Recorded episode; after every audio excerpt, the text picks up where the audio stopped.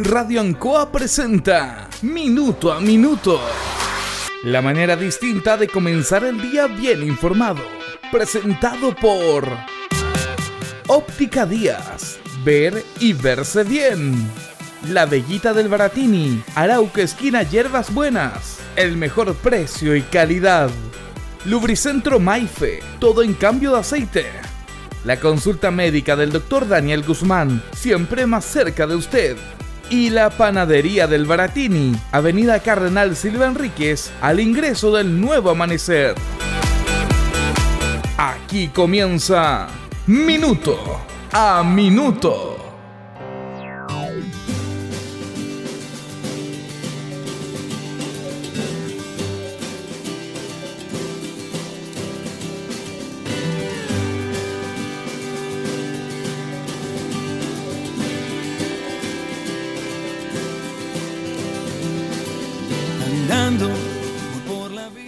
El tema del plebiscito y de la constitución nos deja varias, varias situaciones de comentar, más allá de los resultados. ¿ah? Siempre es bueno ir entendiendo las situaciones, profundizando temas, el por qué se producen ciertos resultados.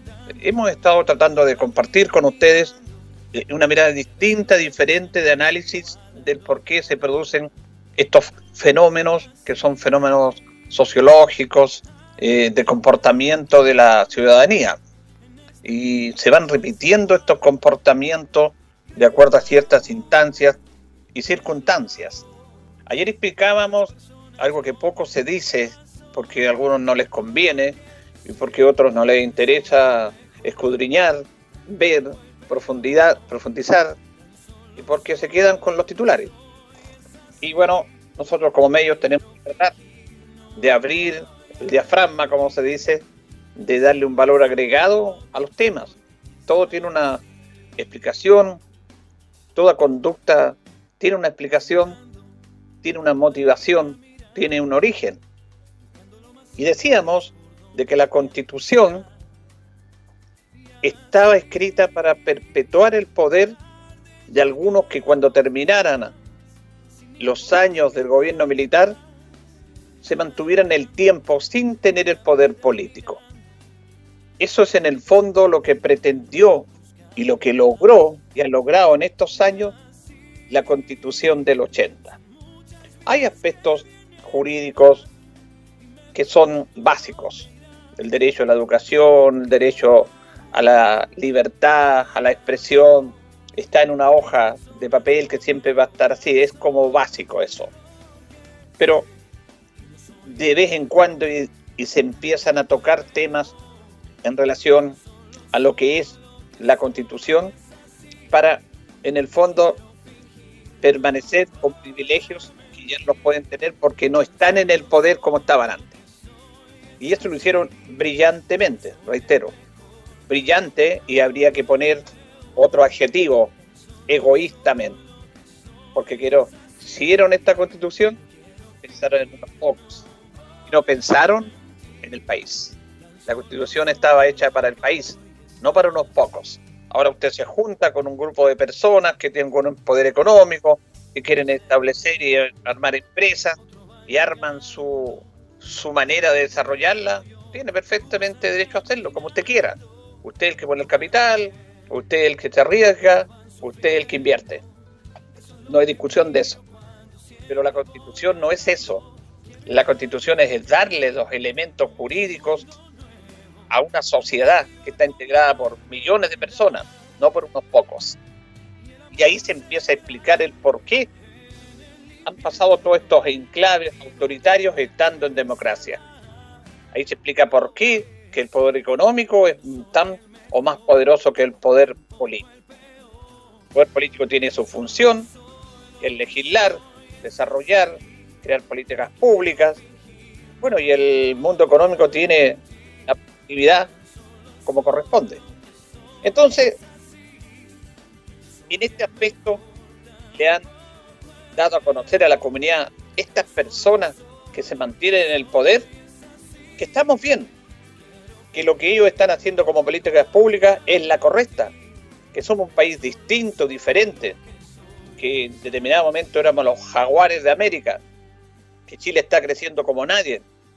Bueno, y ante tanto hecho de que le están reiterando esto, la mente del ser humano se va adecuando a eso. Y la verdad, que nos convencen que estamos bien. Porque además tienen los elementos para decirlo. Tienen los medios. Los medios de comunicación, en su gran mayoría masivos, están controlados por estos grupos económicos. Tienen los medios. Tienen la pedagogía. Muchas universidades privadas y el, el hecho de que hayan se hayan establecido del año 80 en adelante muchas universidades privadas, también es para ir formando a los futuros profesionales, pero bajo la prisma y bajo la ideología que ellos quieren implementar para mantener sus privilegios. Eso es así y es verdad. Voy a leer, lo dije en estos días, porque lo, lo encuentro genial, este cuento de Jorge Bucay, que se llama La fábula del elefante encadenado.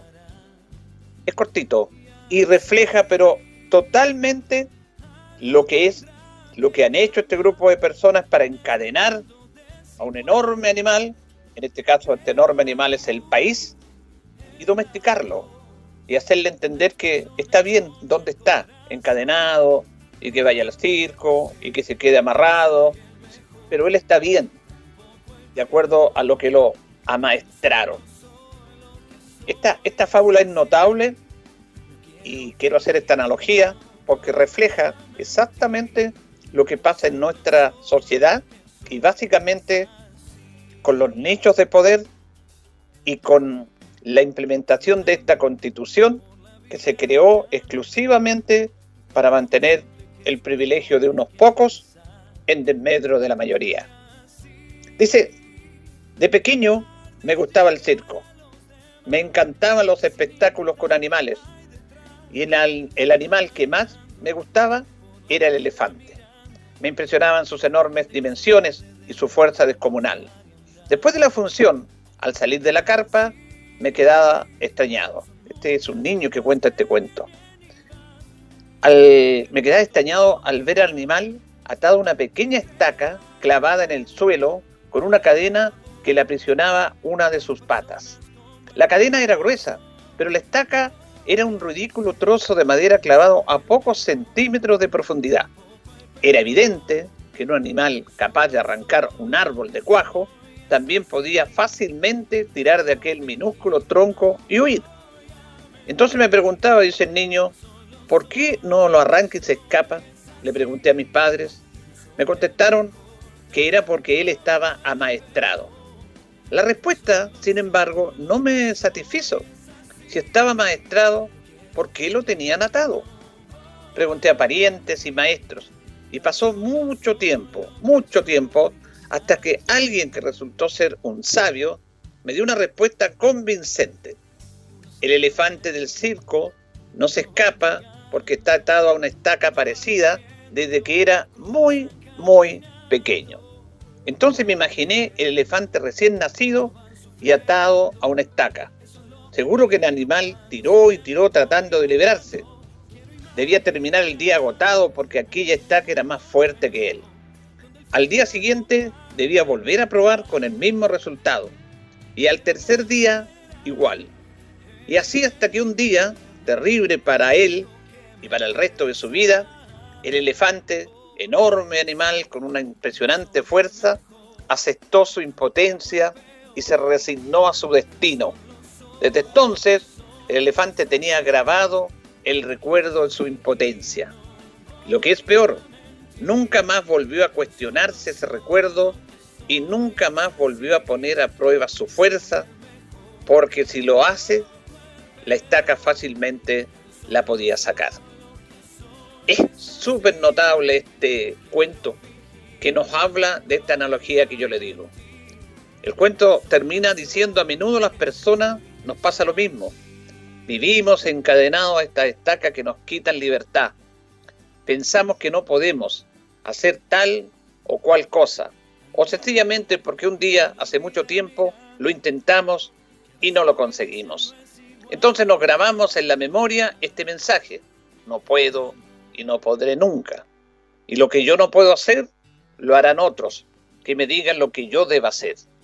Esta creencia autoimpuesta nos ha limitado desde entonces y no la hemos cuestionado más. Seguramente ahora somos más fuertes, como el elefante, y estamos más preparados. Pero aquel recuerdo nos frena a la hora de intentar liberarnos. Este cuento, la fábula del elefante encadenado de Jorge Bucay, refleja, yo se lo quería contar a modo de, de esta analogía, lo que pasa con este país, lo que estaba pasando con esta constitución, con estas leyes y con la vuelta a la democracia, en el cual por supuesto que se avanzó en muchos aspectos, en muchos, pero seguíamos encadenados. Y este grupo de iluminados, de ingenieros, de economistas que empezaron a predominar la opinión, nos decían lo que teníamos que hacer. En nuestro interior sabíamos que no estaba mal, que no estaba bien, que trabajábamos, que los levantábamos temprano, que estábamos todo un día trabajando y que cuando terminaba el mes nos pagaban un salario, nos pagan un salario que ni siquiera nos da para tener unas mínimas comodidades de acuerdo a mi trabajo y a mi esfuerzo. No, es que no es profesional. Y para ser profesional, usted va a ganar más. Pero como no es profesional, no puede ganar más. ¿Qué es ser profesional? ¿Es tener un título? ¿O hacer bien su trabajo? Yo lo decía, las personas que recolectan los residuos domiciliarios, la basura, no son profesionales, pero hacen la pega mejor que nadie.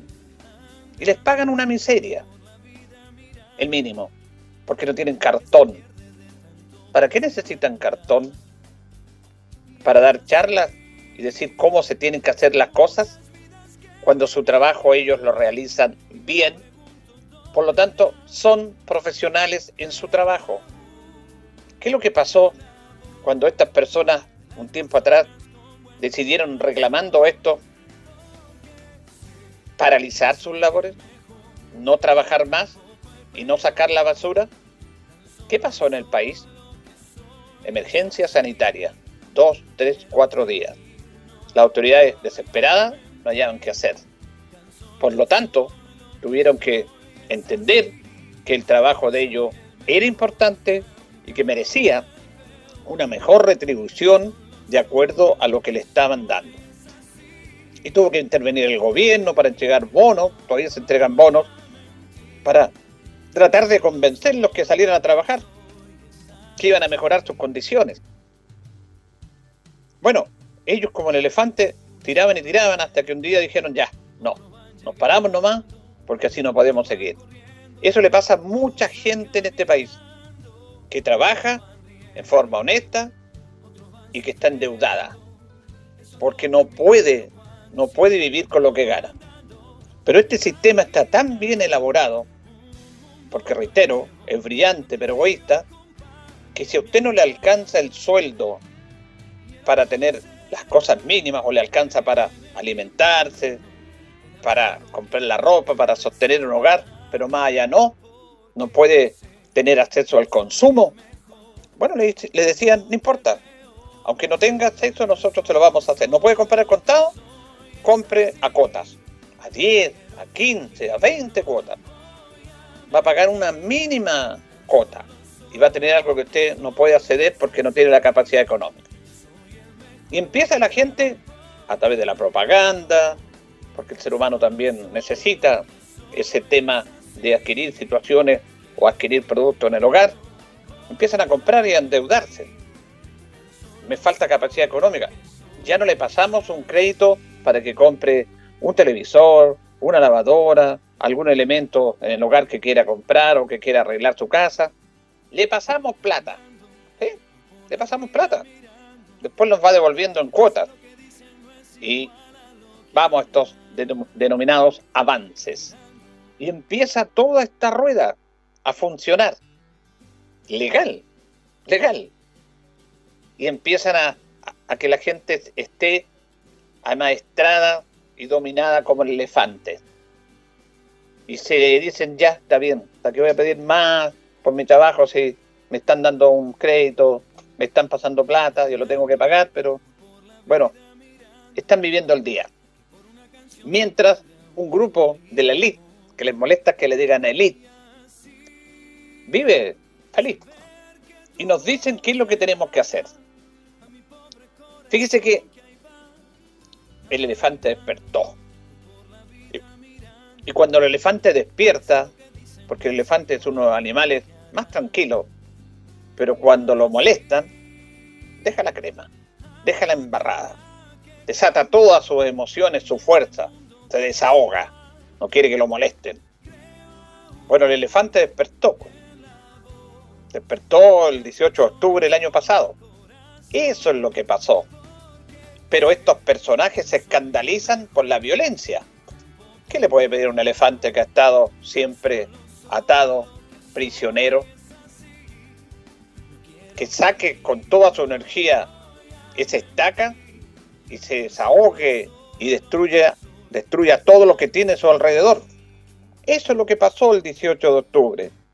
El elefante se desencadenó, se cansó y empezó a hacer tira todo lo que estaba a su alrededor. Lo molestaron. Se le acabó la paciencia. Como a la sociedad, se le acabó la paciencia. Pero siguen estos personajes dándonos lecciones de lo que tenemos que hacer como si nada pasara. Son cara de palos.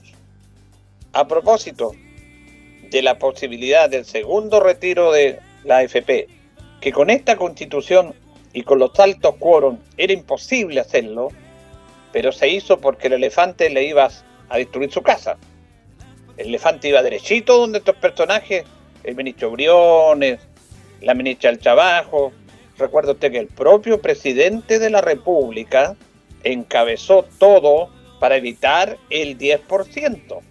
Él solo se acuerda en una foto, en una foto con todo a través de vía con sus ministros, encabezando todo este tema para que se uniera la derecha a este país para evitar el retiro del 10%, hasta el propio presidente de la República. Pero vieron que el elefante se había sacado su estaca e iba derechito hacia ellos. Al menos tuvieron sentido, tuvieron un criterio de decir, chuta, se nos viene el elefante, ya, aprobemos el 10%, porque si no este, este animal nos va a tirar para todos lados. Y por eso pasó, porque si no hubiera pasado lo que le cuento a modo de fábula, pero a modo que el pueblo salía a las calles, bueno, no escuchaban a la gente. Es por eso que se dio el 10%. Porque de acuerdo a un tema político, con coros normales, decentes y no escandalosos como los cuatro quintos, no se podía haber hecho el cambio. La oposición tenía mayoría y algún que otro parlamentario del oficialismo no necesitaban los cuatro quintos, lo habrían tenido, pero esta constitución está establecida para que no se hagan estos cambios, para que sean quórum tan altos que no hagan los cambios. Hasta que el elefante sacó la estaca, pues. Fíjese que ahora, cuando el martes la Comisión de Constitución, porque ahí comienza todo un proyecto de ley, aprobó la idea de legislar ya para un segundo retiro con 10 votos a favor, fíjese que hubo parlamentarios que eran de esa comisión que no fueron. Coloma, por ejemplo. No el de aquí, el hijo de Juan Antonio Coloma, que es diputado. Se llama igual. No fue. Porque no quiere quedar mal con sus electores. Prefieren oír antes de decir no. Solamente uno dijo no y diez dijeron sí. Y esto es la idea de legislar, tiene que pasar a discutirse en sala. Pero ya el gobierno, ¿qué es lo que ha dicho? Vamos a requerir al Tribunal Constitucional. Vamos a hacer nuestro derecho de la constitucionalidad, porque este proyecto es ilegal, es anticonstitucional. Y eso es cierto. La constitución no permite esto. Tiene que haber un alto quórum para que en el Parlamento se permita, como se permitió en la primera vez, sacar el 10%. ¿Y qué es lo que dicen? Vamos a ir al Tribunal Constitucional apelando a la Constitución, a la Constitución que el domingo pasado, con más del 78%, les dijo que no, que esta Constitución tiene que cambiarse. Pero estas personas siguen en lo de ellos, no entienden. ¿Cómo van a defender una constitución que no tiene ninguna credibilidad de acuerdo a lo que ha dicho la comunidad? O sea, ellos tienen la razón ante que los más de 6 millones de personas que votaron. Es que ellos son los que siempre han mandado este país. Son los que nos dicen lo que tenemos que hacer, son los profesionales, son los de Harvard, son los del barrio alto, son los que los que han usufructuado de esta carta legal para hacerse ricos en este país tienen sus méritos, son profesionales, crean empresas, tienen trabajo, pero toda esta elite está diseñada para que todo quede en ellos. Son egoístas.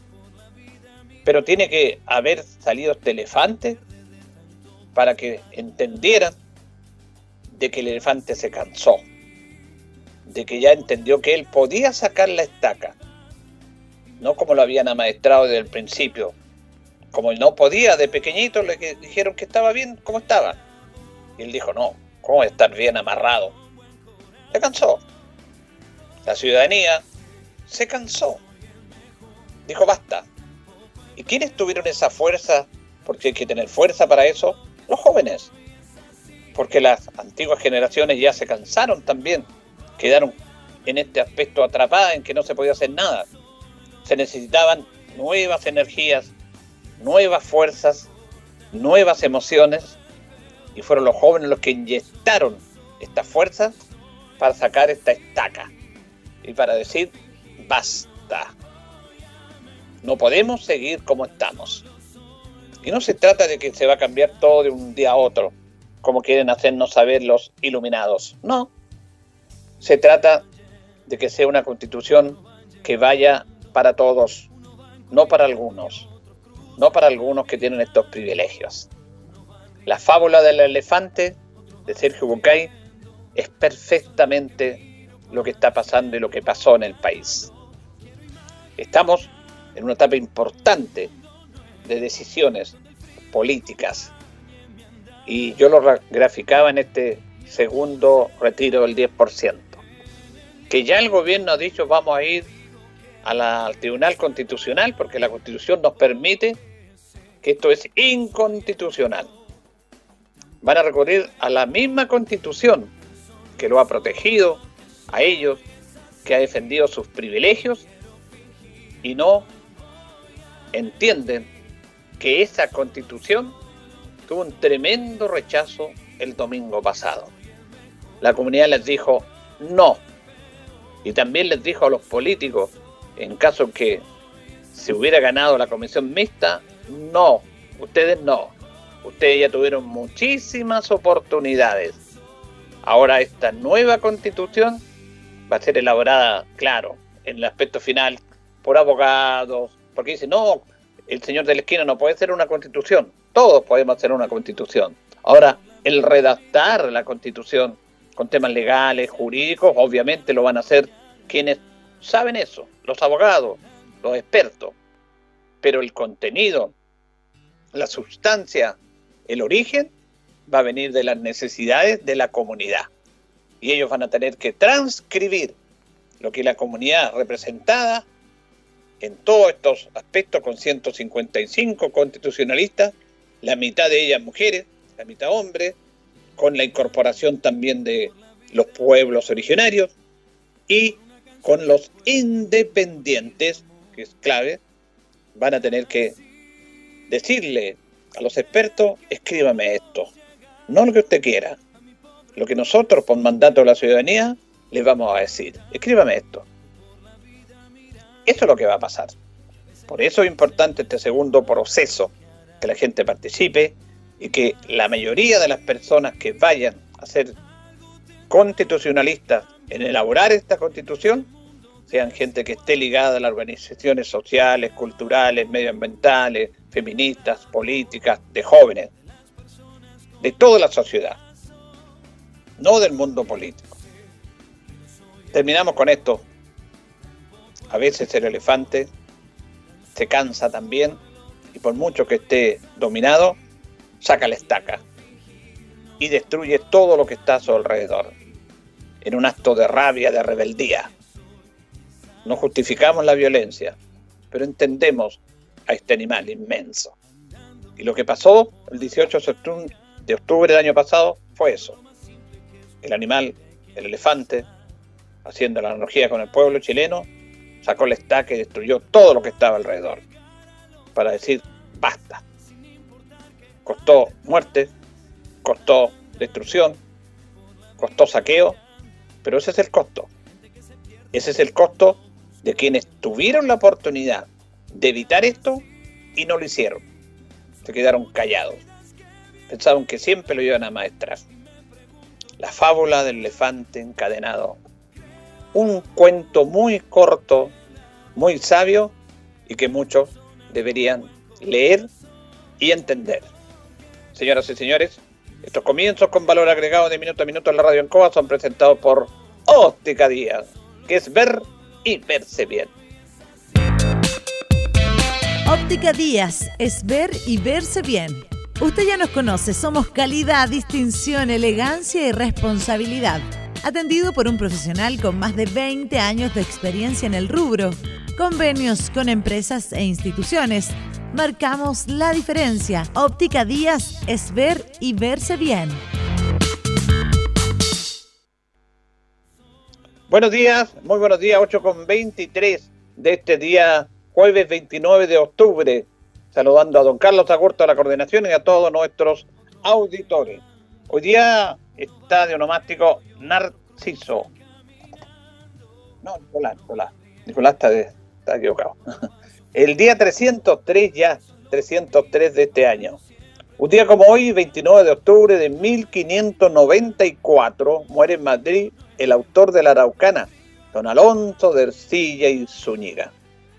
Mítico, la Araucana. Y en el año 1811 se publica un bando llamando al servicio militar a todos los ciudadanos de 16 a 60 años se les ordena reconocer cuartel. ¿Qué me dicen? En el año 1812 ordénase dar facilidades para la elaboración y venta del salitre. En el año 1845, la nación chilena concede a Lord Cochrane 6.000 libras como compensación por los servicios prestados a la República. En el año 1924, la Junta de Gobierno, que se encuentra al mando de la Nación, dicta el decreto ley número 71, el cual se prohíbe los sorteos y las rifas y toda operación que tenga por objeto procurar ganancias por medio de la suerte, de cualquier forma que sea. También en el año 1928 se crea la Dirección General de la Educación Secundaria, ya que la inspección de instrucción primaria no permitía solucionar el problema de los liceos que carecían de una oficina centralizada que dirigiera sus destinos. La nueva repartición será la responsable de dirigir y supervisar el manejo de la educación media, con sus planes y programas, personal docente, paradocente, directivo y de servicio. Y en el año 1944 se inaugura en Chile el primer Congreso Nacional de Mujeres, su presidenta fue Amanda Labarca, educadora, ensayista y mujer de una profunda inquietud intelectual, defendió los ideales femeninos por alcanzar la igualdad civil, cultural y social de la mujer. Este nombre está como olvidado, vamos a hablar de ella en algunos días. Amanda Labarca. Vamos a ir a la pausa, don Carlos, con nuestros patrocinadores y ya empezamos a desarrollar nuestros temas. Estamos en Minuto a Minuto en Radio Ancoa. Radio Ancoa. La mejor manera de comenzar el día informado. La consulta médica del doctor Daniel Guzmán siempre más cerca de usted. Se atiende por FONASA, ISAPRE, DIPRECA, CAPREDENA y particular. Se hace lavados de oídos. El doctor Daniel Guzmán lo espera en Kutmoller 333 frente a la plaza. Lubricentro Maife, todo en cambio de aceite. Le dejamos su vehículo como nuevo. Personal calificado, una atención cercana, convenios con empresas e instituciones. Maife, el lubricentro de Linares, ubicado en Esperanza 633, entre Lautaro y Yumbel. La panadería del Baratini, el mejor pan, tortas, pasteles, brazos de reina de nuestra propia elaboración. Abarrotes, cecinas, frutas y verduras. El mejor precio y la mejor calidad. Lo esperamos en Avenida Cardenal Silva Enríquez, al ingreso del nuevo amanecer. Estamos a su servicio. Óptica Díaz es ver y verse bien. Usted ya nos conoce, somos calidad, distinción, elegancia y responsabilidad atendido por un profesional con más de 20 años de experiencia en el rubro, convenios con empresas e instituciones. Marcamos la diferencia. Óptica Díaz es ver y verse bien. Bien, ya son las 8 con 28. Aquí me escribe nuestro coordinador, don Carlos, que llamó a un auditor, eh, agradeciendo, encontrando muy buena la fábula del elefante. Le agradezco al auditor y entiendo porque nuestros auditores son exigentes y tenemos eh, que una responsabilidad grande y entienden el contenido de este programa. Este es un programa noticioso. Matizamos con algunas notas que es importante informar, pero queremos ir a algunos temas que a veces no se tocan y creo que es bueno decirlo. Mientras tengamos auditores que nos, que nos escuchen, se lo agradecemos. Así que gracias al auditor que nos escribió ahí, a nuestro coordinador, por esta fábula del elefante. Vamos a ir a la primera nota, la primera audio con el intendente, Juan Eduardo Prieto, porque se hizo entrega de apoyo a remolacheros de la región que se han visto muy afectados por el cierre de, de las plantas. ¿ah? Ya se cerró la de Linares, se cerró la de Los Ángeles también. Bueno, antes había cerrado la de Curicó. Está complejo este tema, que era un cultivo, sobre todo en nuestra zona tradicional, que muchas familias vivían, vivían de la, remolacha. Ahora todo cambió se tiene que llegar a, a subsidio, apoyo a estos remolacheros. Así lo va a conocer el intendente Juan Eduardo Prieto. Estamos muy contentos en estar acá con cinco representantes del rubro de la remolacha aquí en el sector de Abramadero, en San Clemente, un sector que es muy productivo, muy bueno para, para el rendimiento de la remolacha y, este, este aporte desde el gobierno regional, que son cerca de 700 millones de pesos, que se está, se está entregando en tres cuotas a, todos los, todas las familias que, tienen relación con el rubro de la remolacha, es producto de, de ayudarla a la mecanización, de, al traslado, etcétera porque es un rubro que queremos fortalecer, sobre todo este año que ha sido año de pandemia, de, distintos inconvenientes y, además eh, quisimos también fortalecer y prolongar un año más esta ayuda a, los remolacheros donde un trabajo coordinado también con el Ministerio de Agricultura, el ministro Walker ha estado constante eh, visita de la región, apoyando, incentivando el mundo agrícola, porque como el agro no para, como es el, nombre que tiene el Ministerio de Agricultura, nosotros queremos fortalecer desde el gobierno regional, así que quisimos darles la buena noticia de, seguir fortaleciendo con más, más recursos a los remolacheros, sobre todo acá en, Bramadero, que, tenemos grandes rindes de los más importantes de Chile y tenemos que seguir fortaleciendo el agro y a todas las familias de, de la región del Maule. Bueno, también el intendente se refirió que esto es un apoyo porque muchas familias se vieron afectadas por el cierre de la planta Llanza. Sí, efectivamente era un rubro que, fue bastante afectado también por la cierre de la, de la planta, una planta que tuvimos de Linares. Eh, es por eso que el gobierno regional se quiso hacer presente y apoyar a, las familias de la remolacha, que es una producción esencial en nuestro país, sobre todo en nuestra región del Maule. En el mismo aspecto vamos a escuchar a Luis Verdejo. Luis Verdejo es el Ceremi de Agricultura que habla sobre este apoyo a los remolacheros. Estamos bastante contentos, esta es la segunda cuota de un incentivo que se le entrega a los remolacheros del sector acá de, San Clemente, pero también de diferentes sectores de la, región del Maule, ya que eh, la, industria eh, de la remolacha, el mercado internacional, ha ido un poco en decadencia, han subido sus insumos y además tuvimos el cierre de la planta de Alianza de Linares. Eso hizo que a los agricultores tuvieran un aumento en el costo de transporte y eh, así el gobierno de Chile, eh, a través del gobierno regional, nuestro intendente Juan Eduardo Prieto, eh, pudieron hacer un aporte para ellos darle un incentivo a la cosecha mecanizada. Y hoy día sí han recibido el aporte eh, estos agricultores que se han sentido bastante contentos.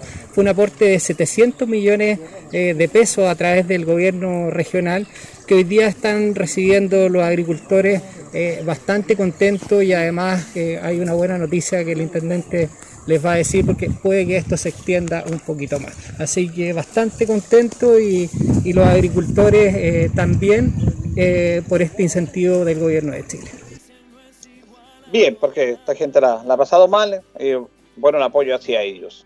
Vamos a escuchar a Carlos Azócar, Carlos Azócar del CEREM Educación, que habla de estos beneficios para postulación a la educación superior. En este momento en que los estudiantes de la enseñanza superior o quienes van a ingresar a ella pueden buscar el apoyo del gobierno a través de las distintas modalidades de financiamiento que se ofrecen, ya sea gratuidad, créditos o becas, según sea la situación socioeconómica que acrediten. El plazo se inició el martes y se extenderá hasta el 17 de noviembre a las 14 horas.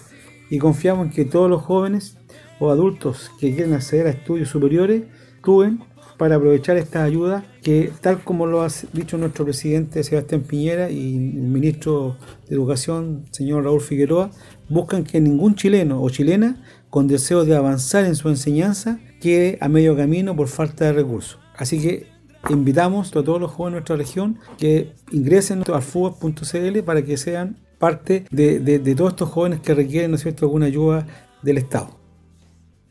Así es, bien, para apoyar a, los jóvenes en la educación superior. Vamos a ir a la pausa, don Carlos, y luego ya retornamos. Recordemos que tenemos 7 grados de temperatura en la ciudad de Linares, va a tener una máxima de 24 cielos despejados en esta primavera que está bastante veleidosa en el clima. Así que vamos y regresamos.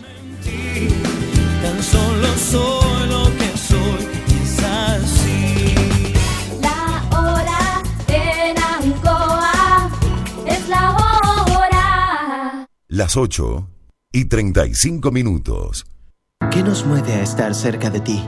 Saber que la conectividad abre oportunidades y por lejos que estés, también mereces progresar. Mundo Pacífico hoy es mundo y nuestro propósito es acercar la fibra óptica a todas las personas a precio justo. Fibra simétrica de 600 megas más TV HD, 28,690 pesos por 12 meses. Contrata llamando al 600 9100 900. Bases en www.tumundo.cl. Mundo, al alcance de todos. En CGE queremos entregarte información importante. La crisis sanitaria por COVID-19 ha afectado económicamente a muchas familias y empresas. Recuerda que si tienes dificultades con el pago de tu cuenta, contamos con distintas alternativas y facilidades para que puedas ponerte al día. Regístrate hoy para acceder a los beneficios de la Ley de Servicios Básicos. Te esperamos en www.cge.cl. Juntos con energía. Con la nueva bolsa prepago de redes sociales ilimitadas, todo cambia. Si no, pregúntenle a la Javi. Ella ayer compró su bolsa y hoy ya es influencer. De hecho, esta radio la termina ella. Cuando no hay límites, todo cambia. Compra la nueva bolsa de prepago WOM de 2 GB con Instagram, Facebook y aplicaciones de música ilimitadas por 7 días a solo 1.990. WOM, nadie te da más. Bases y condiciones en WOM.cl. Paso a paso nos cuidamos. Cada vez que salgas de tu casa, cuenta hasta 3. 1. Usa mascarilla. 2. Lávate las manos. 3. Mantén la distancia física. Cuenta hasta 3 cuando salgas a comprar, hacer un trámite, a la feria o pasear a tus mascotas. Y cuidémonos entre todos. Infórmate sobre el estado de tu comuna en gov.cl slash paso a paso. Esta pandemia solo la superamos juntos. Ministerio de Salud, Gobierno de Chile. Atención región del Maule. Ya llegó el segundo llamado del año para postular al subsidio habitacional con Inmobiliaria Independencia. Si eres de Talca, Curicó, San Javier o Linares, no dejes pasar esta gran oportunidad. Postula con nosotros y llévate gratis un bono de hasta 70 UF para tu postulación. Acércate hoy a nuestras salas de venta o infórmate en www.cindependencia.cl. Te vamos a acompañar en todo el proceso de postulación. Inmobiliaria Independencia, 30 años transformando en propietarios a los maulinos. Ni golpes que duelan, ni palabras que hieran. No más violencia contra la mujer y nuestros adultos mayores. Si eres víctima o testigo, de algún hecho de violencia, denuncia al 800-800-270. Nueva línea telefónica de la Municipalidad de Linares destinada a entregar apoyo y asesoría jurídica gratuita a quienes sufren de vulneración de sus derechos. Llámanos al 800-800-270 que ya se encuentra disponible las 24 horas del día y los 7 días de la semana. Mujeres y adultos mayores de la comuna, luchemos juntos contra la violencia intrafamiliar. Es un consejo de su municipalidad. Linares, Corporación Municipal.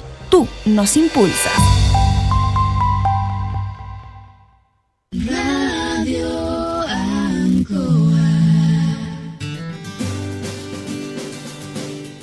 23 minutos para las 9 de la mañana, 23 minutos para las 9 de la mañana, hacemos minuto a minuto en la radio Ancoa, en esta emisión ya de día jueves 29 de octubre. Se nos va el mes de octubre, ¿ah? pasa todo tan rápido, es increíble, con pandemia, parecía que este año iba a ser eterno, pero toda la vida tiene su tiempo y su espacio y se acelera todo. Vamos a saludar al concejal Michael Concha Salvo, que lo tenemos en línea. Le agradecemos para que esté con nuestros auditores. ¿Cómo está, don Michael? Buenos días. Buenos días, don Julito. Buenos días, Carlitos, y a todos los auditores que están conectados en estos momentos en Radio Coa. Bueno, antes de entrar a temas contingentes, yo el martes no pude ir al consejo porque estábamos en Talca transmitiendo el partido de Linares. ¿Hicieron, hubo consejo el martes? Sí, sí, tuvimos consejo. Fue el último ¿Qué, qué consejo tema quería destacar ahí? Bueno, tuvimos eh, temas eh, relevantes al tema de modificación presupuestaria, más que nada, don Julio. Allá. Tiene- Eso no, aprobaciones prácticamente no, no hubieron, eh, solamente más temas de, de modificaciones presupuestarias, tanto salud, que contratamos un suministro de Holtec, este tema es para tomar la presión, don Julio, que este eh, presión seriada, que se llama. Es para las personas que presentan algún problema de, de alta y baja presión y no saben si son hipertensos o no son hipertensos, nosotros decimos a ese contrato de suministro de monitoreo ambulatorio. Que por 24 meses, eh, el costo por, por examen, eh, por monitoreo ambulatorio es como de 12 mil pesos aproximadamente. Eh, y eso tuvo, que ser aprobado por el Consejo, ya que superaba eh, una cantidad importante de recursos para la para el municipio y tiene que ser aprobado eh, estrictamente por el Consejo Municipal. Don Michael, eh, se ha abierto este debate, aunque aquí el alcalde y el consejo han sido bastante claros en relación al, al retorno a clases presenciales, que se ha dicho que es muy difícil, que ya esta época del año es muy difícil, pero el ministro sigue insistiendo, el Ministerio de Educación, y claro que esto es un tema voluntario. ¿Ustedes tienen claro que, este año va a ser ya muy difícil que se vuelva a las clases en forma presencial? Don Julio, tengo una opinión eh, personal, eh, dado que soy padre, pero también tengo una, una visión de ciudadanía, de la cual hago parte también. Y creo que el ministro, como otros ministros del Estado, no han entendido nada, nada, nada, nada. Creen que esta ley mejora o este leve, esta leve baja de contagiados a nivel país eh, significa que podemos volver casi a la normalidad. Eh, ya hemos visto los casos de Europa, de países de, como Alemania, como Francia, como países eh, desarrollados, eh, han tenido que volver prácticamente a cero nuevamente. Ayer veía las noticias eh, donde llegan los toques de queda, ya prácticamente de, los, de viernes en adelante, se cerraron eh, los gimnasios, se cerraron muchos eh, espacios públicos que estaban abiertos, hoy día ya no están funcionando y la verdad las cosas que pensar hoy día en que nuestros niños, jóvenes y adultos también que estudian la jornada vespertina vuelvan a clases, creo que es impresentable lo que está haciendo el ministro, creo que el ministro no tiene ninguna conexión de la realidad de lo que estamos viendo. Él ha insistido hace varios meses, eh, ha, ha- tenido la tosudez de, de insistir con volver a clase, insistiendo eh, incluso el momento del pic más alto de contagiados y muerte y quería él que volviéramos a. Creo que hoy día no es la manera, hoy día no ni siquiera en el mundo existe una vacuna que pueda proteger a los, a los ciudadanos y ciudadanas de, de este mortal virus. Eh, yo por lo menos, como padre, si el ministro o el alcalde en su efecto en algún momento dado de los pocos días que quedan de clase del año quisieran eh, volver a retomar las clases, yo no lo voy a mandar. Yo personalmente, Michael Concha, no voy a mandar a mi hijo a clase porque no lo voy a exponer a un tema que hoy día no hay solución. Yo hace el mes de agosto, lamentablemente mis hijos, mis cuatro hijos estuvieron contagiados con coronavirus eh, no sabemos cómo fue el contagio porque el único que salía de la casa a hacer trámite eh, tanto de mi cargo que tengo era yo y yo me he hecho cuatro exámenes ya y no nunca he presentado síntomas ni siquiera he dado positivo he dado negativo en todo en todas las instancias cuatro mi hijos más mi nieta y mi nuera. La verdad que no es cómodo yo se lo había comentado ya personalmente a usted eh, y este tema, cuando la gente es incrédula, claro, cuando no te toca, tú no crees. Cuando te toca, pide la solución de todos lados. Y yo, antes que me tocara, yo estaba eh, la misma senda que los niños no volvieran a clase, que tuviéramos cuidado con la reapertura de algunos espacios públicos. Hoy día Linares lentamente ha ido a la baja, pero eso no significa que le hemos ganado al virus. Eso significa que de una otra manera nos hemos comportado bien como ciudadanos y ciudadanas.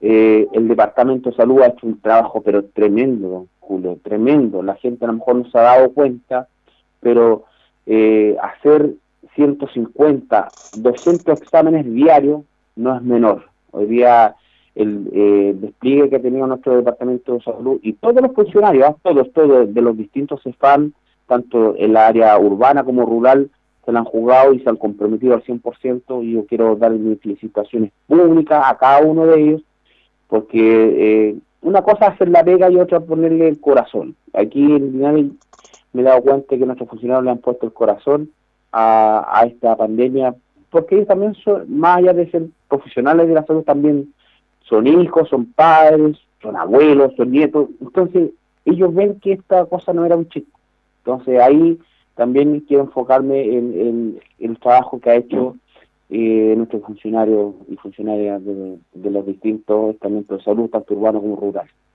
Sí, hay que destacarlo eso porque como se dice, se pone, hacen su trabajo, pero hay un valor agregado y hay profesiones que hay que tener vocación para ello. Y hay que destacar a veces porque se critica y bueno, a veces la gente se va en la crítica nada más, que tiene que hacer alguna crítica para mejorar situaciones, pero hay que reconocer el excelente trabajo del Departamento de Salud Comunal en la trazabilidad, en la toma de exámenes, también esta creación del CEAR, don Michael, que ha congestionado la enfermedad respiratoria en el hospital, en de urgencia, así que son temas importantes que a veces pasan así nada más y es bueno destacarlo. Sí, la verdad que la creación del CEAR yo creo que fue un, un tema sumamente importante y relevante y destacable dentro de la pandemia porque como usted señalaba, don Julio, eh, esto se creó con el fin de descongestionar nuestros sapos y, urgencia.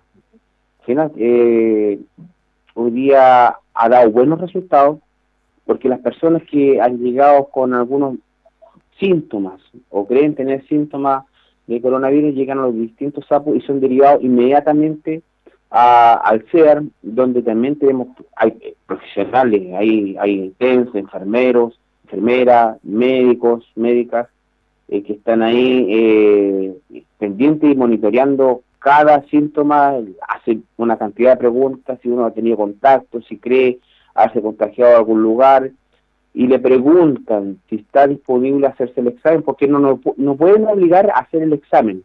Los profesionales de la salud del CER le consultan a usted, quiere hacerse el examen, porque el examen es voluntario, no es obligatorio.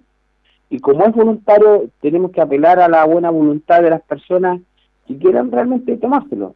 Pero la ciudadanía en Linares ha sido bastante responsable y creo, mire, del 100%, a lo mejor el 0,1% ha dicho no me lo quiero tomar, porque está en su eh, legítimo derecho. Pero creo no tener conocimiento que la se haya negado a tomarse el examen. De hecho, van a pedir y a veces exigen tomarse el examen solamente de forma preventiva, sin presentar ningún síntoma, y nosotros hacemos el trabajo en salud. Eh, se hace el trabajo, se toman los exámenes, y es por eso que hoy día Linares podido testear y hacer, hacer la trazabilidad como corresponde y, y cuidar a las familias. Porque Linares, yo hablo más de mi ciudad, eh, eh, tiene una alta tasa de, de adultos mayores.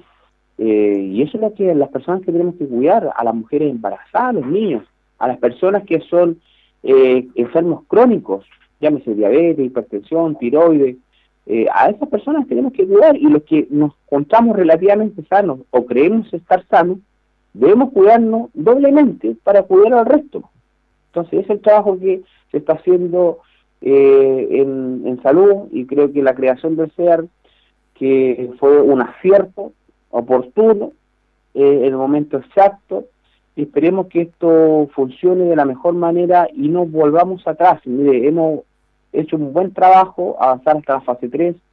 Esperemos más adelante pasar a la fase 4, aunque, mire, pasar a la fase 4 no significa que vamos a andar felices y contentos. Tenemos que seguir cuidándonos, este, este es una, una tarea de todos y todas. Aquí eh, el cuidado no es de una persona, el cuidado es de todos nosotros, eh, porque día no queremos más muertes. Linares tiene alrededor de 34 muertes como comuna y eso no es menor. Eh, recordamos el caso lamentable de, de la chica que dio a luz, sobrevivió solamente su abuelita y ella lamentablemente falleció. Y mis condolencias a todas las familias que han perdido un ser querido también a causa de este maldito virus, en realidad. Sí, conversamos con el concejal Michael Concha Salvo. Don Michael, habíamos conversado la semana pasada previo al, al plebiscito ¿Qué reflexión le deja esto? Eh, primero que nada, destacar, y lo decíamos, que el pueblo de Chile, y todo el pueblo, incluido nuestra ciudad, siempre ha dado muestras de actitud cívica en los actos de votación. Ha sido ejemplar cómo los ciudadanos chilenos van y votan tranquilamente, independiente de las preferencias. Y eso ha sido siempre, a pesar de que algunos quieran eh, empezar a decir que hay violencia. No, el acto cívico, el día del acto cívico, se hace en forma impecable, se dan los resultados inmediatamente, no se cuestionan los resultados y eso es lo que tenemos que defender en esta democracia. Don Julio, ¿usted se acuerda que yo le comenté que este era el día de la gente que venía a votar? ¿Se acuerda de esa parte? ¿no? Exactamente, se, preparaba la gente para eso. Se preparaba para el día y se recuerda que también le dije que las personas que siempre han sido responsables para ejercer este acto cívico de la gente del campo. Exactamente. Y vimos un adulto mayor de 103 años venir a votar de la precordillera. Vimos a una señora de 100 años en silla de rueda, porque ya le costaba un poco más movilizarse a ella, por a lo mejor tenía otra enfermedad asociada, que fue a votar si ellos podrían ir a votar, personas que han superado los 100 años, ¿por qué la gente joven no podía ir? Y fue. Y eso era importante. ¿sí? Mire, más allá de la ideología política, que no a veces, que a lo mejor nos debiera dividir ideológicamente, pero no separarlo, don Julio.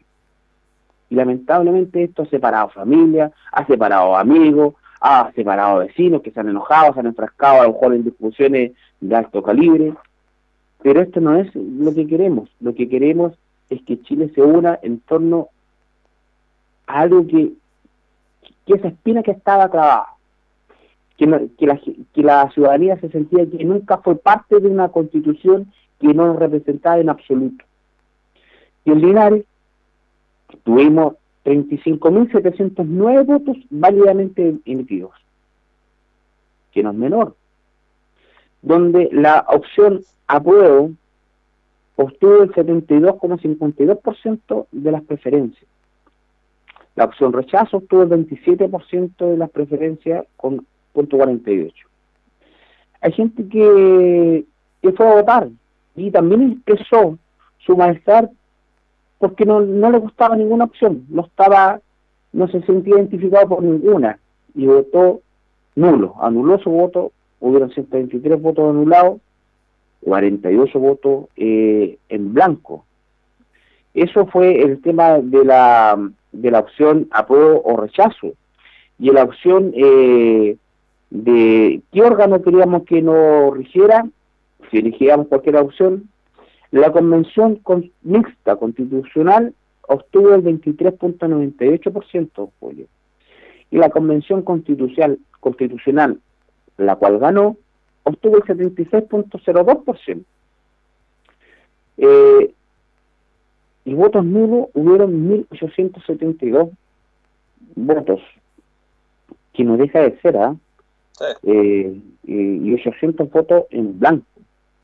Eh, algo nos quiere decir, pues la gente que, que votó por una opción, ya sea por apruebo o rechazo, no quiso votar por otra opción ni constitucional ni mixta, porque nada, lo mismo. Ah, no, yo lo que, ¿sabes lo que destaco lo del voto en blanco? Que la persona va a votar. Ese se llama un verdadero espíritu, no tiene ninguna opción, no le gusta ninguna de las dos, pero va y la expresa y dice voto en blanco. Y eso es, muy destacable. Pero es importante, don Julio, porque la gente que vota en blanco no es para condenarlos tampoco, porque aquí hoy si vota eh, voluntario, adelantar de las tantas de la mañana ir a votar y votar en blanco, mejor no vayáis. Eso es lo que uno escucha. Pero también es una opción. Votar en blanco es una opción. Anular el voto también es una opción. Entonces, eso también se respeta. Eh, hoy día, ¿qué nos queda? Ya vimos, mire, esta escalera es bastante larga la que tenemos que subir. Ya pasamos, ya subimos un peldaño. Ahora nos queda dos peldaños más, que el 11 de abril elegir a los constituyentes. De los 155 constituyentes, la mitad tiene que ser eh, de hombres y la mitad tiene que ser mujeres, paridad de género.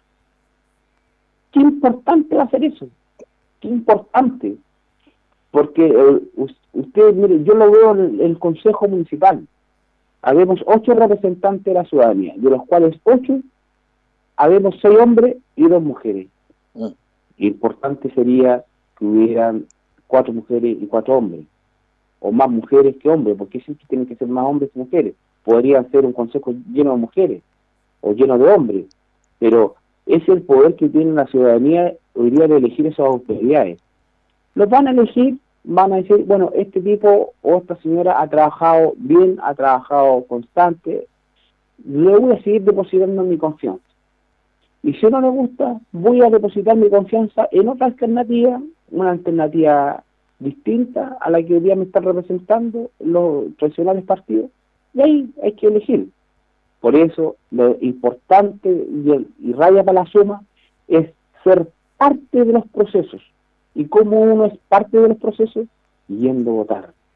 Ya sea para las municipales, ya sea para las presidenciales, para el parlamento, Hoy día los abril tenemos que elegir consejeros regionales, alcaldes, eh, concejales y constituyentes. Entonces, ¿qué lo que viene ahora? Es información. ¿Quiénes van a ser los que van a postular a la alcaldía? ¿Quiénes los que van a ser los que postulen al consejo, a, gobernador eh, regional? Los consejeros regionales, los concejales y lo más importante de todo, los, otros cargos también son importantes, pero que sean parte y redacten la nueva constitución no va un nombre cualquiera, porque la aprobación o el rechazo también va a pasar por el pueblo. También el pueblo va a decidir si efectivamente es lo que ellos o lo que el pueblo se expresó en las calles, eh, en las manifestaciones, es lo que quería. Y si esto no funciona, se va a rechazar. Ese es, lo que el, pueblo, como dice usted, o la ciudadanía, mejor dicho, es la que va a tener esa responsabilidad. Don Michael, estamos justo para terminar el programa para que haya una reflexión final. Nos quedan 30 segundos. Don Julio, un abrazo a cada uno. Espero, quiero felicitar a todas las personas que fueron a ejercer su deber cívico el domingo 25. Creo que dimos muestras de un ejemplos eh, ciudadanos y de importancia. Así que mis felicitaciones a cada uno. Y bueno, y no quiero irme, ya que el martes eh, rescatamos un valioso empate frente a Independiente de Cauquenes, porque lo viviré, pero hasta último se lo conté a usted por teléfono. Y bueno, para la gente que, que habla tontera, porque hablan tontera, eh, el partido lo escuché, no la fui a ver como me escribió personas por ahí. Lo escuché haciendo mis cosas también. Así que feliz día, un feliz resto de la semana que nos queda, ya nos queda poquito para terminar el, el mes de octubre, ya comenzamos noviembre muy pronto, así que un abrazo cariñoso y afectuoso de su concejal Michael Concha Salvo a cada uno de ustedes. Gracias, Michael, que esté bien. Luego. Ahí teníamos al concejal Michael Concha Salvo dando su opinión, aspectos importantes, el tema educacional. Él como padre no, no va a permitir que sus hijos vayan al colegio, lo que se requiere el ministerio, lo que está pidiendo, el tema del trabajo importante del Departamento de Salud, en todo lo que es el COVID, la trazabilidad, los PCR, el CER, y también su opinión respecto a la, la opinión de que bueno que la gente vaya a votar. Temas ciudadanos que conversamos con Michael Concha. Nos vamos, ya vienen noticias en Radio Ancoa. Le agradecemos a ustedes, como siempre, a don Carlos Agurto, nuestro coordinador, y nos reencontramos si Dios le dispone mañana. Que pasen bien.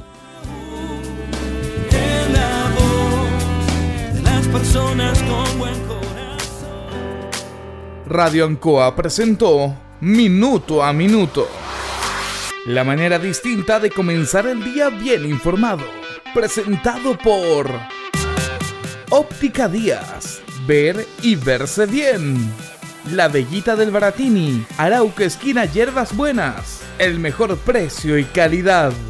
Lubricentro Maife. Todo en cambio de aceite. La consulta médica del Dr. Daniel Guzmán. Siempre más cerca de usted. Y la panadería del Baratini. Avenida Cardenal Silva Enríquez. Al ingreso del nuevo amanecer. Esto fue Minuto a Minuto. Gracias por la atención dispensada.